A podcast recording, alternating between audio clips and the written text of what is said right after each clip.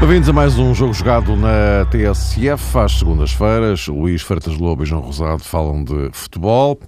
Está de volta o Euro Futebol com o Futebol Clube do Porto na Liga dos Campeões, o Sporting na Liga Europa, depois de uma jornada do Campeonato Português em que o Benfica manteve a vantagem de 4 pontos para os Dragões, mas passou o avanço para 9 pontos sobre os leões. Dados para analisar uh, daqui a pouco, mas antes, e porque isto, embora não seja futebol, está a provocar estragos no futebol, começaria por conferir a vossa opinião sobre os recentes acontecimentos que fazem com que hoje Sporting e Benfica estejam de relações cortadas e o clima entre os dois presidentes seja, no mínimo, hostil. Violência primeiro, corta relações a seguir, escalada verbal depois. Meus caros, eh, boa noite. Eh, Luís, vou começar a perguntar-te: não começa a ser urgente parar com isto? Boa noite e, em primeiro lugar, um grande abraço a todos. Mário, o que é que queres que eu te diga? eu acho que era urgente não começar, quanto mais, quanto mais acabar. Portanto, aquilo que me parece é que Nada disto faz, faz sentido. Agora, vivemos num, num país livre, não é? Portanto, e cada, cada um é livre de dizer aquilo que lhe apetece. Embora nunca se falou tanto em liberdade de expressão como nos últimos tempos no nosso país. Embora se confunda liberdade de expressão com liberdade de insultar-se quem, quem se quiser.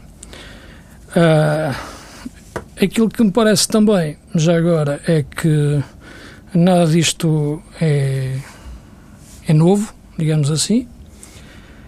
Uh, muitas vezes falo naquilo que é a refundação de, que é necessária fazer no dirigismo desportivo português. Essa refundação não é feita, tem a ver com mentalidades, não tem a ver essencialmente com, com pessoas. É lógico que tudo isto tem depois um, um segundo plano de intervenção que, que ultrapassa os protagonistas e entra nas massas adeptas. Sabemos que o perigo que isso representa. Temos exemplos lá de fora muito mais preocupantes, mas lá de fora próximos, como as realidades italianas e espanholas, onde as claques organizadas dos ultras já provocaram mortes. Vejo, como é evidente em Portugal, eh, essa clubite exacerbada aumentar de dia para dia. E os grandes responsáveis, não tenho dúvidas nenhumas em afirmá-lo, são, em primeiro lugar, os dirigentes, pela forma como não entendem o seu papel e as declarações que têm que ser feitas de uma forma comedida e de uma forma muito pensada. Tudo isto é cruzado, no entanto, com o momento que o país atravessa, um momento social, o maior espetáculo do mundo hoje em dia é a desintegração social total do modelo de sociedade que nós conhecíamos a nível europeu, para não ir mais longe, não sairmos das nossas fronteiras. E a verdade é que um discurso destes, cruzado com uma população enraivecida, digamos assim, porque muitas vezes eu olho para, para o nosso país e é um país que, com 2 milhões de pobres já, é? é um país que teve cerca de 8, 10% de jovens que emigraram nos últimos dois anos. É um país onde a taxa de desemprego aumenta. Só não aumenta, claro, se lhe meterem lá os empregos do, do shopping ou coisas do género. Ah, o problema muitas vezes não é as pessoas levarem para a mesa menos um bife ou levarem apenas uma lata de atum.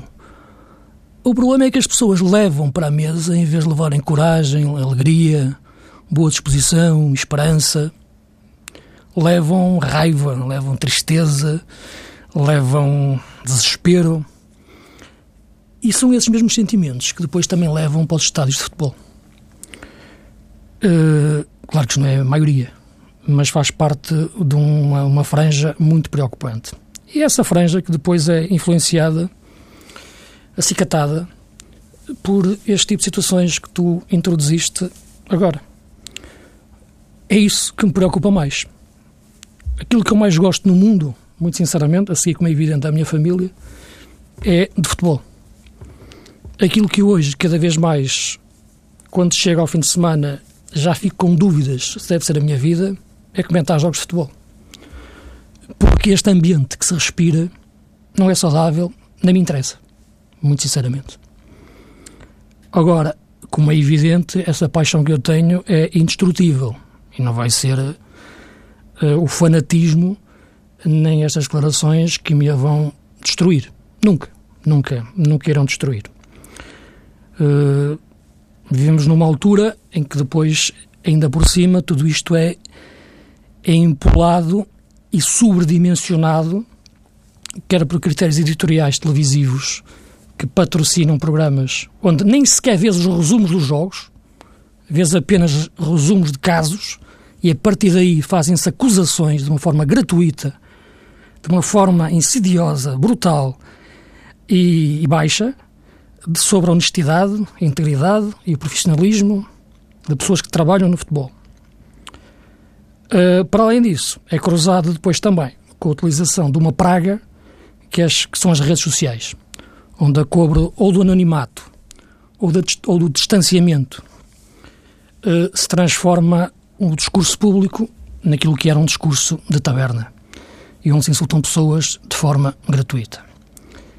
Se neste contexto tens os presidentes dos principais clubes uh, a entrarem neste tipo de jogo, é um perigo, como é evidente. E, portanto, é uma situação que não gostaria muito mais de me alongar.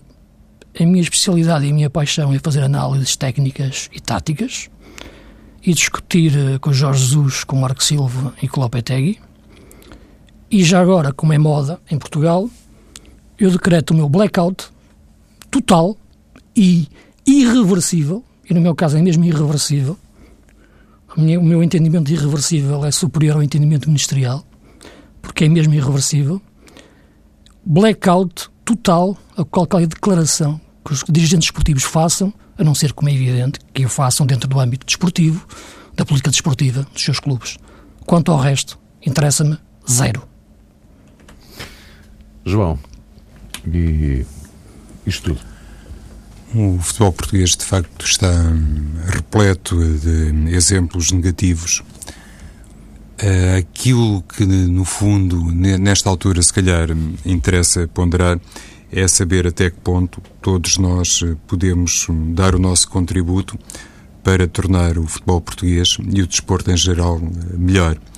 E eu acho sinceramente que isso é necessário com o contributo de todos penso que cada um de nós, à sua dimensão, à sua escala, tem realmente um papel a cumprir e a fazer uh, nesse contexto. Ninguém se deve admitir. Não significa que tenhamos que o fazer a qualquer preço. E o Luís uh, fazia aqui umas referências de índole social, inclusivamente focando aquilo que será a realidade económica de muitos portugueses, sobretudo daqueles que continuam a comprar eh, bilhetes para ir ao futebol e daqueles que dão um sustento aos eh, clubes para poderem muitas vezes entrar eh, nas chamadas aventuras financeiras. Eu digo aventuras financeiras porque não são condizentes, de facto, com a sua realidade económica. Não há muitas vezes ponta de uh, realismo, não há nenhuma espécie de raciocínio, obviamente lógico, que explique determinados comportamentos e determinadas uh, manobras, sobretudo no que se refere ao mercado dos jogadores. Ou seja, nós estamos a falar de um desporto que é um desporto de ricos.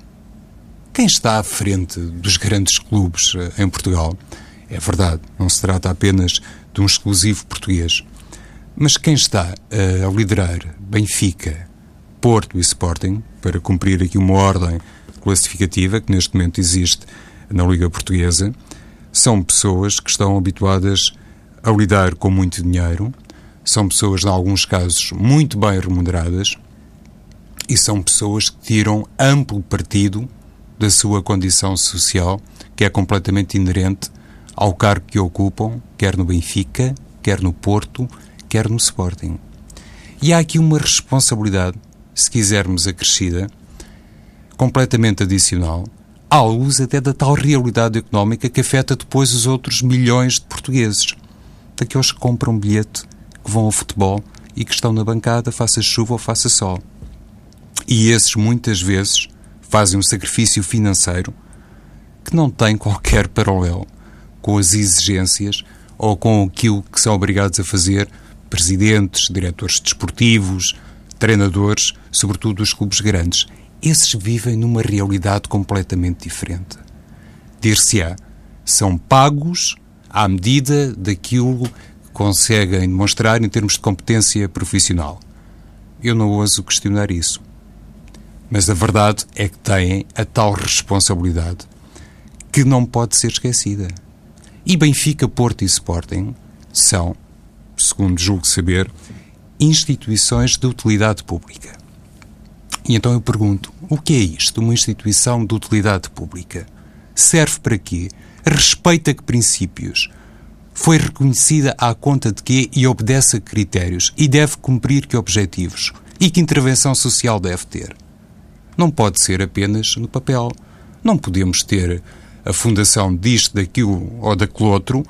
Não podemos estabelecer com parcerias com a marca A, B ou C e depois fingir que ao lado não existe um mundo real, um mundo em que as pessoas muitas vezes utilizam uma linguagem absolutamente inadmissível, mas que no fundo acontece porque quem deveria dar o exemplo não é de facto capaz de o fazer.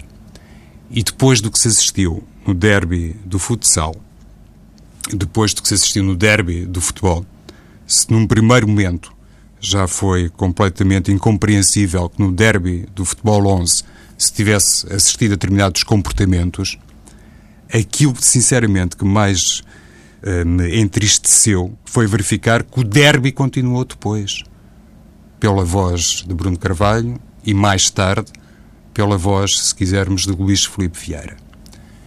E então, regressando também a uma questão que o Luís abordou, que tem a ver com a refundação do futebol português na classe dirigente, olhamos para um presidente como o presidente do Benfica, que está há longos anos no futebol, e atenção que isto é completamente válido para o presidente do Futebol do Porto. E olhamos para o presidente do Sporting e o que é que constatamos? Aqui um grande contraste, no fundo, no que respeita a experiência a dirigir clubes, um, protagonismo no tecido social português, inclusivamente no que respeita ao futebol profissional, se calhar em primeira escala precisamente aí, e no fundo uma grande semelhança. Ambos se sentem completamente à vontade para continuar a esgrimir argumentos, para continuarem com uma linguagem bélica e, no fundo, quase que dando a entender que o caminho mais fácil é culpar as claques, é culpar os adeptos ultra. Eu não quero inocentar as claques. Eu já vi comportamentos, como dizia o Luís, não apenas em Portugal, mas no estrangeiro, totalmente condenáveis por parte das claques. Mas há uma coisa também muito importante no meio de tudo isto. À margem das claques, as pessoas que vão por outros setores da bancada, que ocupam outras zonas do estádio. Muitas vezes essas pessoas também têm linguagem, comportamentos, entoam cânticos que não representam nada de nobre. Portanto, muito cuidado aqui quando se aponta o dedo aos meninos das claques. Têm as costas muito largas, servem para tudo, mas não deviam servir para tudo. Porque quem vai a um estádio de futebol, independentemente de ser em Lisboa, no Porto ou em Pequim, de certeza que já viu um comportamento, todos os outros, também condenável. Por isso eu digo que ninguém se demita no meio de tudo isto, porque senão não vamos ao lado nenhum. E o silêncio da Liga, em certa medida o silêncio da Federação Portuguesa de Futebol, que foi quebrado, enfim, de uma maneira, na minha perspectiva, muito tenue, assim, de maneira, de facto, tímida por parte do Presidente da Federação Portuguesa de Futebol, o silêncio destas duas identidades também nada resolve, ou nada resolveu. E é por isso que Luís Filipe Vieira, como Pinto da Costa, continua a expressar-se nos termos em que se expressa, apesar de há muitos anos protagonizar muitas vezes exemplos negativos, e Bruno Carvalho, passa o termo, que acabou de chegar, também se sente completamente à vontade de ir pelo mesmo caminho. É tudo igual. E nestas coisas, Mário, é muito importante ter a noção deveria existir alguém que funcionasse como árbitro no meio de tudo isto e apontasse soluções. Eu também posso sugerir aqui três ou quatro, se tivermos tempo para isso. Vale aquilo que vale, mas posso apresentar soluções. Até ao momento não vi ninguém hum, fazer aqui um apito final neste derby de palavras que continua e assim vamos indo neste futebol português, que muitas vezes tem um sentido completamente amador e eu nisso estou como Luís, também não me reconheço. Estamos num futebol onde. Eu acho muita graça, por exemplo, quando chegam jogos de eh, determinadas equipas, um, olho para os jornais ou faço uma pesquisa na net e não vejo a lista de convocados. Toda a gente diz: o futebol é um negócio, é uma indústria, devemos tratar isto, enfim, como eh, se fosse uma atividade altamente rentável e que precisa das pessoas. Mas o adepto não sabe muitas vezes quem é que vai jogar eh, naquele dia ou quem é que pode jogar. E, e eu acho isto um exemplo, porventura pequeno, dirão alguns, mas absolutamente hum, hum, paradigmático sobre aquilo que muitas vezes é o comportamento de roda livre de muita gente que se sente do direito de tratar o desporto de alta competição a seu belo prazer. Se o senhor treinador acha que não deve divulgar a lista de convocados, não há nada a fazer. O adepto que paga bilhete, que lhe custa muito pagar 5 euros pelo bilhete, é confrontado com esse capricho. É a mesma coisa que eu ir eh, ao teatro e não saber quais são os artistas, ou ir ao cinema, mas não sei quais são os protagonistas. Isso depende do critério de cada um. Ainda hoje tivemos um exemplo, uh, enfim, de uma empresa que patrocina a seleção portuguesa, que foi obrigada a retirar um vídeo onde fazia paródia sobre um acontecimento no Bolonenses Sporting foi protagonizado por um jogador da seleção nacional. Quer dizer, isto é absolutamente incompreensível.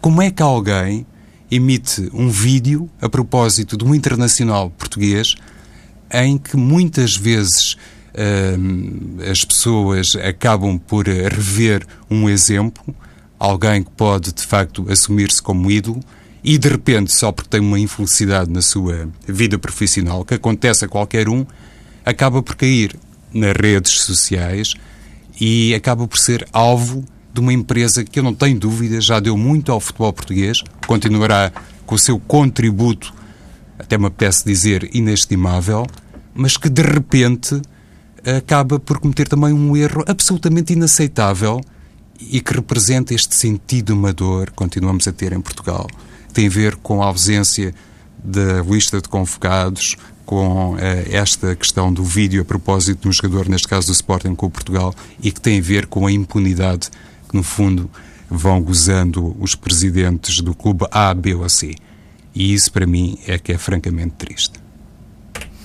Meus caros, eh, embora digo isto sem grande convicção, espero eh, que não seja preciso voltarmos eh, ao assunto Repito, não estou a dizer isto com qualquer tipo de convicção, mas pronto, enfim. Não, é, Mário, é mas sobretudo uma coisa que é importante é que nós, e eu falava em critérios editoriais, eh, em primeiro lugar, tenho a honra de ter sido convidado para estar neste programa e pela TSF. E por fazermos este programa há, há vários anos, e há vários anos que fazemos sempre pela positiva e falando do, do jogo, falando da paixão que nos move, que é, que é o futebol. Não fugimos, como é evidente, aos casos e às polémicas, mas não fazemos disso o tema central. Uh, e temos moral para fazer esse apelo às pessoas. Temos esse moral. Há quem goste de fazer esses apelos, mas moral temos nós para fazer. Que é, de facto, que as pessoas ponham a mão na consciência. Uma vez, cinco minutos, pelo menos, se calhar cinco minutos por dia já, já é muito, uh, para perceber o que estão a fazer, o mal que estão a fazer ao futebol. Uh, e, portanto, as pessoas podem não concordar com o que eu digo, podem discordar, podem gostar menos de mim, ou, ou, ou gostar muito, ou não gostar nada, ou nos João igual, mas falamos de futebol. E é isto. Façam programas a falar de futebol. Não custa nada. vão ver que até gostam depois. João, uh, temos Europa, uh, Futebol Clube Porto, quarta-feira, em Basileia, quinta o Sporting em Wolfsburgo. e começando já agora por ordem de entrada em cena e também a importância das competições, enfim, as coisas também têm que ser olhadas como, como são. Em relação a este Futebol Clube do Porto, a quatro pontos do Benfica, o Benfica mantém essa vantagem no, no, no campeonato.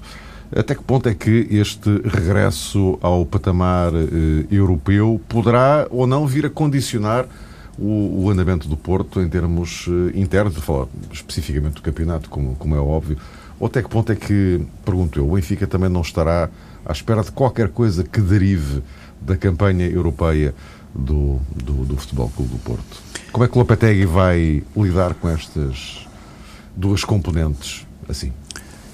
Eu aqui há tempos, Mário, tive a ocasião de dizer que, na minha perspectiva, este confronto entre o Porto e o Basileia poderia ser hum, muito esclarecedor sobre as possibilidades de Lopetegui cumprir um segundo ano de contrato no Dragão.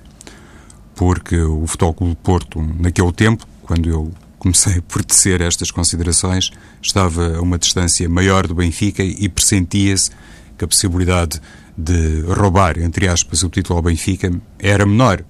Hoje em dia a diferença é um pouco mais estreita. Não sei se na perspectiva de Jorge Jesus é na mesma confortável ou não, mas a verdade é que é um pouco mais uh, estreita. O Futebol do Porto está a quatro pontos de distância e este desafio frente ao uh, Basileia acaba por, uh, no fundo, me deixar outra vez com a sensação que o Futebol do Porto tem aqui uma grande responsabilidade, se quisermos eh, até maior, em função daquilo que pode ser depois a tabela do Campeonato Português quando se cumprir a 34ª jornada.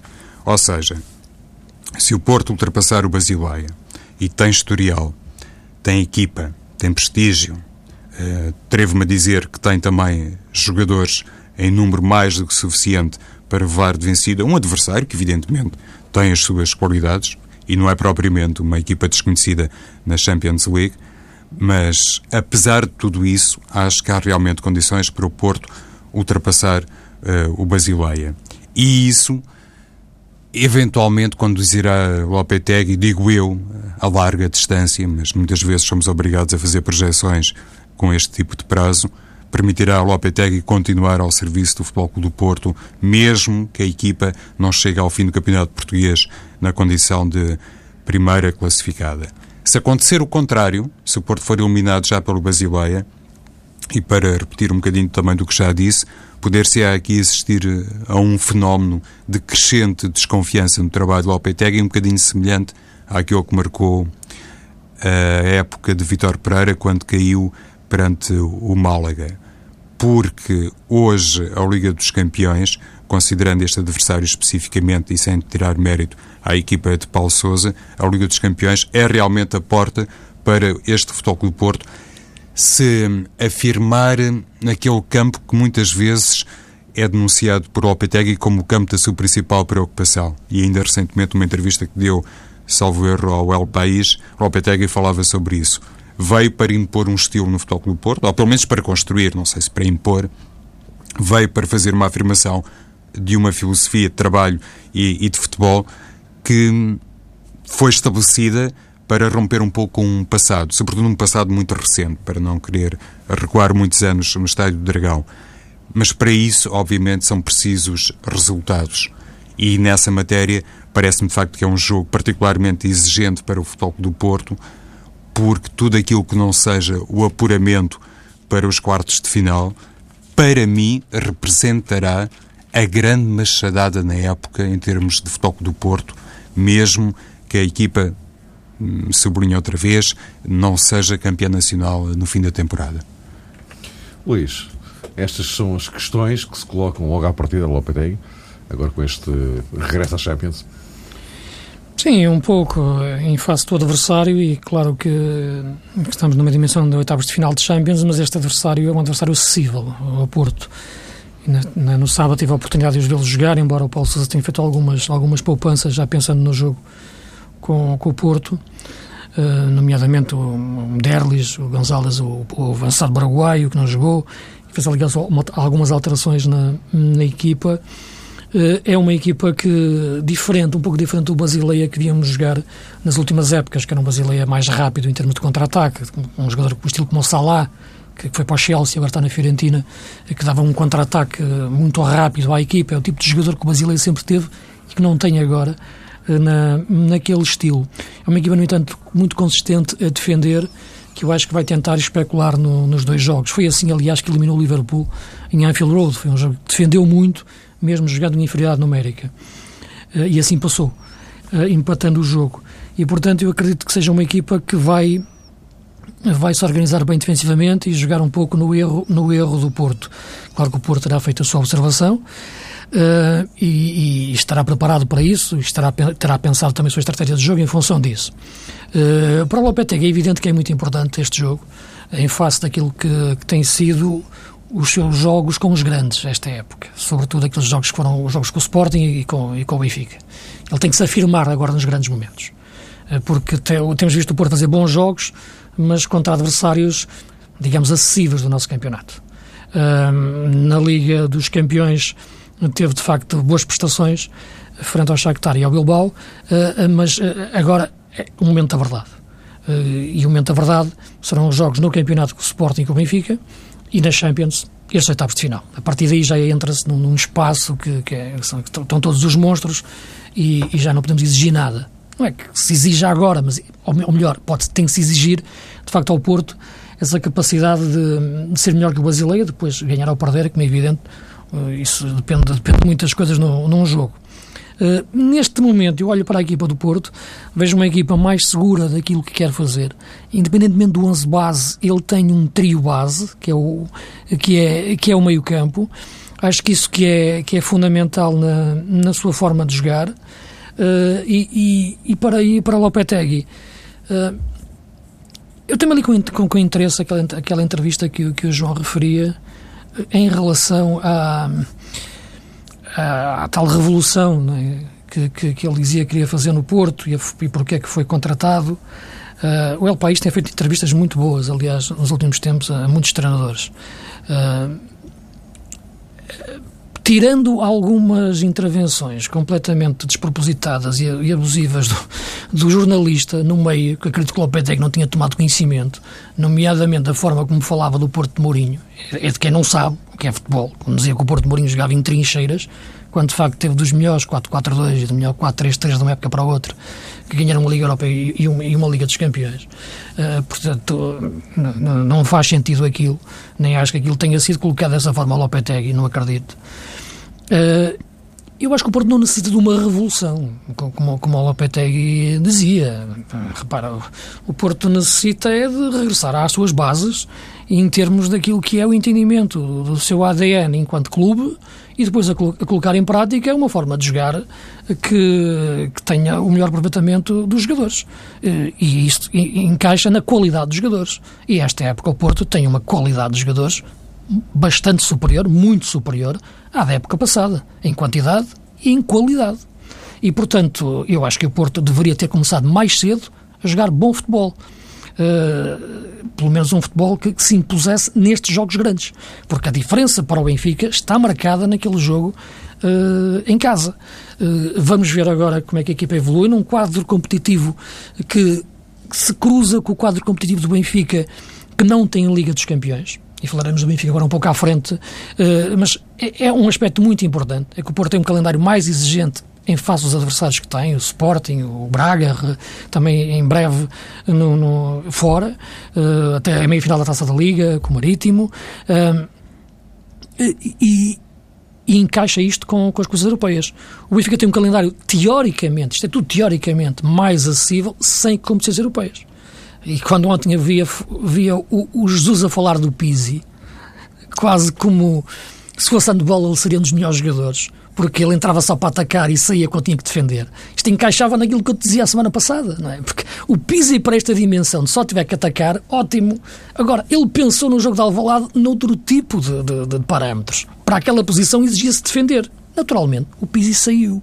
Agora, isto não é forma de pensar num jogador, nem numa equipa, no futebol moderno, como é evidente. Eu percebo o que Jesus quis dizer, mas eu acho que ele próprio sabe que não pode pensar assim.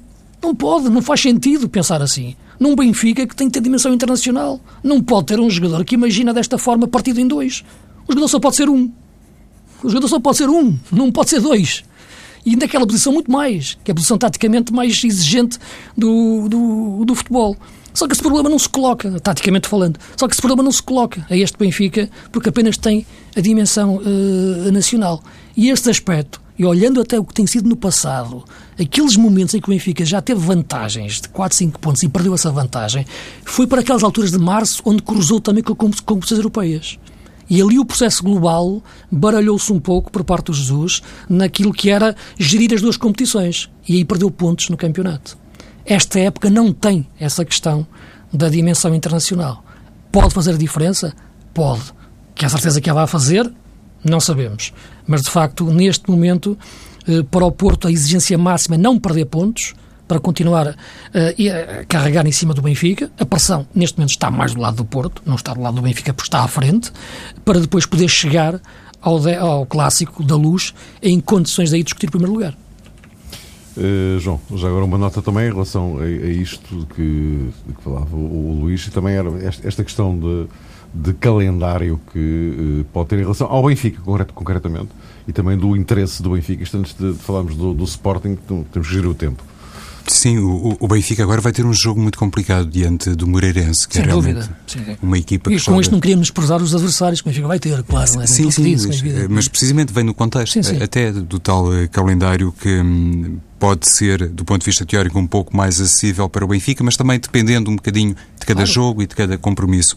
E o Moreirense é uma equipa muito afirmativa, que de facto tem exibido um futebol, na minha opinião, muito agradável. Já tivemos aqui a oportunidade, tanto o Luís como eu, de destacar alguns jogadores da equipa do Moreirense e parece-me que neste campo, precisamente, que tem a ver com o tal papel de Pizzi na equipa do Benfica, podemos encontrar, de facto, território para uma interessante exploração. Por um lado, Jorge Jesus tem dito, com alguma frequência, que o futebol eh, do futuro, ou a tendência evolutiva do futebol, passará muito pela capacidade que os jogadores denunciarem para entenderem diferentes momentos e diferentes uh, posições. Quase que faz uh, apelo Jorge Jesus nestas declarações, se bem as entendi, como é evidente, a cada jogador tem uma espécie de. Hum, mestrado tático, não é?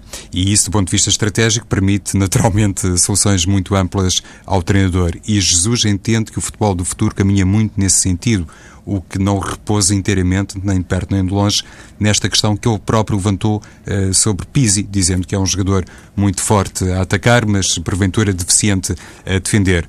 Por outro lado, isto que o treinador do Benfica disse sobre Pizzi um, acaba por nos remeter outra vez para uma questão que já tem alguns anos, eh, se calhar até mais de 20 anos, e que se prende com o esbatimento do talento dos jogadores em detrimento de outros contributos que podem dar numa partida de futebol e até que ponto o futebol, enquanto é modalidade espetacular, ganha ou perde com isso. Se um jogador eh, perder as suas eh, maiores características inatas em favor de comportamentos que tem que naturalmente aperfeiçoar durante o seu trabalho diário. E, e, e mais importante, mais só uma palavra, só uma frase muito rápida. Mais importante do que um jogador fazer várias posições é um jogador saber fazer a mesma posição de formas diferentes. Uhum. Isto é que de facto me parece fundamental no, no futebol moderno. E da forma como, como, o, como o Jesus se referiu ao Pizzi, ele só sabe fazê-la de uma forma. De uma forma, exatamente. É, é assunto para, para retomarmos proximamente, certamente vamos fazê-lo.